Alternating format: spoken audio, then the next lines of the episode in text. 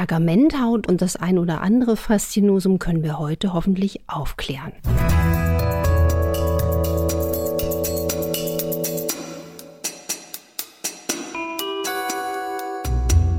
Dr. Anne Fleck, Gesundheit und Ernährung mit Brigitte.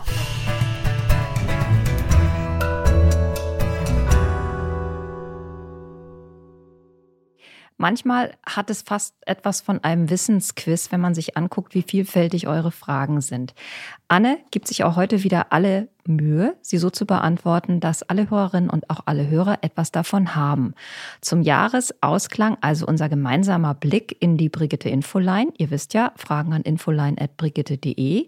Schauen wir mal, was euch gerade alles so beschäftigt. Und wir, das bin ich, Dr. Anne Fleck, genannt Doc Fleck und Maike Dinklage von der Brigitte. Und diesen Podcast könnt ihr hören auf RTL Plus und natürlich auch auf allen anderen Plattformen. Die erste Frage, da geht es tatsächlich dann schon um die Pergamenthaut. Also, meine Schwiegermutter ist über 80 und hat jetzt eine Haut wie Papier. Ich gehe davon aus, dass sie mindestens einen Mangel an Omega-3 hat. Kann man das mit der Haut nochmal in den Griff kriegen? Also die liebe Hörerin hat ja auch geschrieben, dass die Schwiegermutter weit über 80 ist. Ne? Also über 80 ist auch klar, dass die Haut sich äh, sehr, sehr verändert im auch im Zuge der Alterung, der natürlichen Alterung. Aber was sie schildert, ist diese Pergamenthaut als Phänomen. Und das bedeutet wirklich, es ist erstens mal zu wenig Fettgehalt in den oberen Hautschichten, beziehungsweise ein Rückgang des Unterhautfettgewebes. Und was kann das für Ursachen haben, wenn es jetzt nicht allein auf die natürliche Alterung bezogen ist oder auch hormonelle Umstellungen, auch Wechseljahre machen ja nicht nur quasi auch Einschränkungen des Gedächtnisses, sondern eben auch, ähm, auch Veränderungen massiv der Haut. Gleich kommen ja noch zu Tipps, aber ich würde erstmal gucken, gibt es denn eine Ursache dafür, warum es vielleicht sehr schnell vorangeschritten ist. Es kann sein, dass da ein versteckter Diabetes dahinter steckt, eine nicht erkannte Lebererkrankung. Man muss bei Pergamenthaut immer auch an Nebenwirkungen denken von Medikamenten wie Cortison. Und wenn wir jetzt einfach auch umgekehrt positiv denken, wie können wir das beeinflussen? Das heißt, die Pergamenthaut ist immer ein extrem trockener und fettarmer Hauttyp. Das heißt, sie bedarf viel Pflege, sie bedarf viel Feuchtigkeit und Fett. Das heißt, sowohl von außen, da würde ich immer Hautpflegeprodukte empfehlen, die weder Konservierungsstoffe noch Farbstoffe noch Parfüm oder Alkohol enthalten, weil sie die Pergamenthaut noch trockener und empfindlicher machen würden. Und natürlich viel Flüssigkeitszufuhr über den Tag, viel Wasser, viel Tee und auch natürlich von innen Cremen, gutes Fett. Der Klassiker, also hochwertiges Omega-3. Was ich auch noch empfehlen würde, ist vor allen Dingen Hautpflegeprodukte, die viel Panthenol enthalten oder auch Aloe Vera-Produkte. Ähm, das hat den einen oder anderen schon sehr gut geholfen. Die nächste Frage bezieht sich auf ähm, Tiefkühlbeeren. Da hat eine Hörerin gelesen, dass das Bundesinstitut für Risikobewertung davon abrät, tiefgekühlte, also tiefgefrorene Beeren ohne Erhitzen zu essen, weil die Viren enthalten können, äh, pestizidbelastet sind und so weiter. Frische Beeren zum Müsli, schreibt die Hörerin, behandle ich kurz vor dem Verzehr mit kochendem Wasser. Aber bei Tiefkühlbeeren, wenn ich die jetzt erstmal erhitze, dann verlieren die doch wahrscheinlich alle gesunden Eigenschaften, oder? Sie verlieren viele gesunde Eigenschaften, vor allen Dingen was das Vitamin anbelangt. Als besonders empfindlich gilt das Vitamin C. Es verträgt einfach kein Licht, es verträgt auch keinen Sauerstoff, es darf auch nicht zu heiß gekocht werden, es löst sich grundsätzlich in Wasser. Ähnlich auch sieht es für Folsäure aus.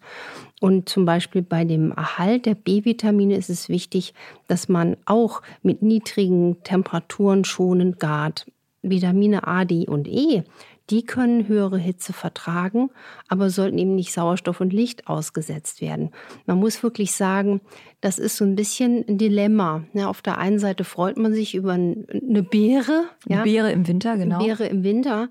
Aber es ist wirklich das Problem der Keimbelastung un unstrittig. Also ich hatte gerade gestern einen Patientenfall in der Praxis, wo eine Angehörige, eine ältere Dame, an Listerien gestorben sind. Also diese Keimbelastung in Produkten, vor allen Dingen denke ich jetzt aber nicht nur an Tiefkühlbirnen, sondern auch an diese Salate in den Plastiktüten. Das ist richtig, richtig viel. Und Insofern sollte man da den Konsum überdenken. Auf der anderen Seite bekommt man von einer erhitzten Beere, auch wenn das Vitamin C nicht mehr auftritt, immerhin noch Faserstoffe, Ballaststoffe. Hm, kurze Nachfrage, also würdest du die Tiefkühlbeeren dann kurz aufkochen oder reicht es, wenn man die unter warmes Wasser hält? Also streng genommen würde man sagen, das Beste ist kurz aufzukochen, also wirklich kurz erhitzen bis zu 100 Grad. Allerdings hat man dann einige Opfer. Und dann denke ich wieder, warum nicht doch besser regional, saisonal ernähren? Und der Apfel im Winter könnte ja auch seine Dienste tun. Ne? Eine Hörerin, die ist 39, schreibt, sie hat seit ihrer Kindheit Probleme mit eiskalten Händen und Füßen. Im Winter, schreibt sie, bekomme ich schon bei 0 Grad Frostbeulen an den Zehen und sogar im Sommer hat sie blaue Zehen, was in Sandalen nicht so gut aussieht, wie sie meint. Und die Füße sind dann immer eiskalt. Der Hausarzt hat das Raynaud-Syndrom vermutet. Sie schreibt, ich treibe regelmäßig Sport, Krafttraining, Ausdauer. Sie isst kein Zucker, keine Fertiggerichte, Fleisch nur am Wochenende, viele Nüsse, Hülsengefrüchte, Gemüse. Also sie macht schon ganz viel richtig, nimmt auch Omega-3-haltige Öle, ist aber dankbar für Tipps, da sie sich Sorgen macht, dass das Problem, wenn sie älter wird, äh, immer noch heftiger werden kann. Also erstens mal ganz wichtig an die liebe Hörerin, bloß nicht dran denken, im Alter wird alles schlimmer, wir sind unseren Gen nicht ausgesetzt. Was mir spontan einfällt, ist zum Beispiel, ob diese Frau, die ja 39 Jahre ist, die wird auch noch eine regelmäßige Monatsblutung haben, ob sie einen nicht erkannten Eisenmangel hat, der das Ganze noch beflügelt. Also wir wissen, wenn man einen Eisenmangel hat, das heißt die Eisenspeicher leer sind, dann kompensiert der Körper diesen Mangel und versucht das Eisen aus dem Blut in Anführungsstrichen zu ziehen. Und dieser Mangel kann wirklich kalte Hände und kalte Füße zusätzlich triggern. Man muss aber bei allen Möglichkeiten des Mangels auch immer dran denken, Krankheiten auszuschließen. Wenn der Hausarzt schon mal eine Idee hat, es könnte ein Renault-Syndrom sein, dann würde ich diese Straße auf jeden Fall immunologisch, rheumatologisch mal klären lassen. Da gibt es auch spezifische Bluttests. Ich denke aber auch an andere Sachen und man kann ja auch Läuse und Flöhe gleichzeitig haben. Wie sieht es mit der Schilddrüse aus? Bei einer Schilddrüsenunterfunktion produziert ja die Schilddrüse viel zu wenig Hormone und dann läuft der Stoffwechsel auf Sparflamme. Das heißt, auch das kann dieses Phänomen kalte Hände, kalte Füße zusätzlich antriggern. Hier würde ich dringend auch nachforschen und ich würde zusätzlich der jungen Frau empfehlen, dass man auch mal schaut, wie sieht die Blutzuckerbalance aus. Also wenn man eine prädiabetische Stoffwechsellage hat, also zum Beispiel eine Insulinresistenz, das könnte gefäßschädigend sein und auch die Durchblutung langfristig ähm, ja, verschlechtern. Das ist so ein Punkt, der ist eher präventologisch interessant. Also Schilddrüse checken, Blutzucker checken, wie sie sich ernährt und lebt, ist ja sehr, sehr gesund in dem Sinne. Und auch den Gedanken mitnehmen, sie ist ihren Genen nicht ausgeliefert. Nicht ausgeliefert sein möchte auch die Hörerin, die einen sehr niedrigen Blutdruck hat, 100 zu 60. Kann Ernährung helfen, fragt sie sich, den Blutdruck zu erhöhen?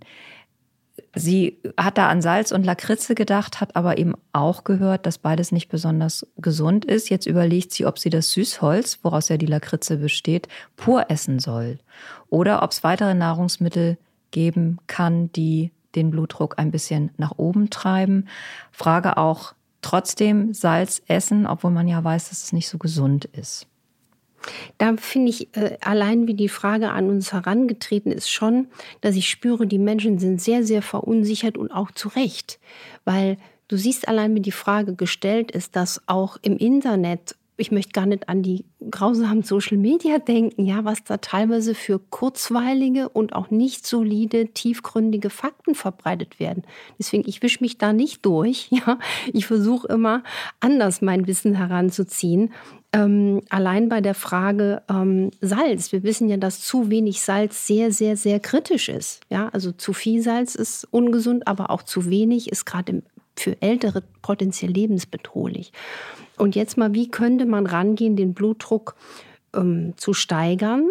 Natürlich fällt mir als erstes ein, Bewegung. Jetzt gehe ich mal auf das Thema Ernährung. Wir wissen auch aus der Lehre der traditionell chinesischen Medizin, wie Lebensmittel ähm, auch im Körper nicht nur das Temperaturverhalten ähm, verändern können, sondern Lebensmittel auch anders den Blutdruck regulieren. Und man weiß, dass zum Beispiel vor allen Dingen Mineralstoffe, die Kalium liefern, auch eine gute Blutdruckregulation machen. Regulieren heißt ja in die gesunde Regulation bekommen. Dazu gehören zum Beispiel Bananen, Aprikosen, alle Kohlsorten, Tomaten, Kohlrabi, Hülsenfrüchte, Sellerie, Fenchel. Grundsätzlich kann man sagen, Obst und Gemüse liefert uns Kalium. Davon sollte sie reichlich was tanken. Also eine Banane, wenn sie sie mag, wäre schon mal ein guter Bringer. Bei Ingwer, Pfeffer und Chili geht man davon aus, dass sie eher den Blutdruck ansteigen lassen. Und bei Ingwer ist es wieder ganz speziell. Ingwer wäre übrigens auch ein Tipp für diese äh, liebe Hörerin mit den eiskalten Füßen, dass sie sich wirklich eigentlich jeden Tag so einen Ingwer-Shot macht oder mal zwischendurch wirklich so eine Ingwerscheibe auslutscht, fällt mir gerade spontan ein. Ingwer wirkt vor allen Dingen kurzzeitig Blutdruck steigernd und dann eher auch eher Blutdruck wieder senkend. Aber Ingwer, Pfeffer und Chili sind grundsätzlich Hausmittel, die erstmal den Blutdruck ankurbeln und auch den Stoffwechsel anregen. Gleichzeitig finde ich, schmeckt das auch hervorragend. Ne? Jetzt vielleicht eine schöne Kürbissuppe mit Knoblauch dazu, dann kommt auch der Blutdruck in Schwung. Ein ganz großer Blutdruckbringer ist der Rosmarin. Rosmarin, Rosmarinadeln zum Beispiel als Tee, Rosmarinsaft. Ich liebe ja auch eine Rosmarinsuppe, gerade in den kalten Monaten. Sie sollte viel trinken, ausreichend, also auch Magnesium, Kaliumhaltige Mineralwasser. Kaffee, schwarzer Tee steigert den Blutdruck. Salz kann sie mal den Natriumspiegel beim Hausarzt messen. Es gibt übrigens auch sogenannte Schwedentabletten in der Apotheke. Das sind kleine Kochsalztabletten. Die werden verordnet, wenn Menschen zu niedrigen Natriumgehalt haben. Auch das ist wichtig. Aber hier sollte sich eben dran orientieren. Es gibt eine Begrenzung. Man sagt ja maximal 5 Gramm Salz pro Tag. Und für die Lakritze, da muss man wirklich sagen, es wäre empfehlenswert, auch Süßholztee zum Beispiel zu trinken. Und was ich auch noch wirklich, wirklich empfehle, ist, ähm, vielleicht kann man auch über Akupunktur ihr noch zusätzlich helfen. Und letzter Tipp, der mir auch noch gerade einfällt, der Kneip muss hier auch ins Boot. Die Wasserbehandlungen nach Sebastian Kneip könnten auch gut helfen. Dann noch eine schnelle Frage zum Trinken und zum Wasser. Du empfiehlst äh, ja stilles Mineralwasser. Jetzt fragt sich eine Hörerin, Geht das mit Leitungswasser genauso oder fehlen Leitungswasser notwendige Mineralien, weil sie bevorzugt das Leitungswasser aus Umweltgründen? Ja, das ist eine spannende Frage. Ich trinke persönlich auch Leitungswasser, aber gefiltert. Und wir müssen leider, wenn man das jetzt auch so im Kollegenkreis austauscht, das Thema, sehen, dass unser Wasser eine gute Qualität hat, aber es ist trotzdem nicht frei von, von Belastungen. Also wenn man Wasser trinkt, dann bitte mit einem wirklich guten, guten Filter und das schmeckt man auch den Unterschied. Das war's für heute, aber wir machen natürlich weiter. In der nächsten Woche nehmen wir uns das Eiweiß vor und betrachten seine Rolle in der gesunden Ernährung. Denn die Milch macht's ja bekanntlich auch nicht allein. Anne könnt ihr bei den RTL-Docs sehen. Die gibt es immer donnerstags ab 14 Uhr bei RTL. Und wir freuen uns schon auf die nächste Sendung. Wir freuen uns und wir wünschen euch eine gute Zeit, einen schönen Jahreswechsel und mit neuem Schwung. Macht ihr bitte was draus. Tschüss. Tschüss.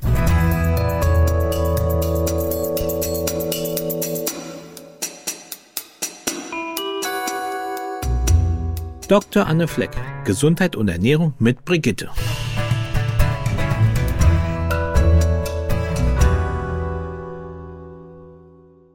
Dieser Podcast ist eine Produktion der Audio Alliance.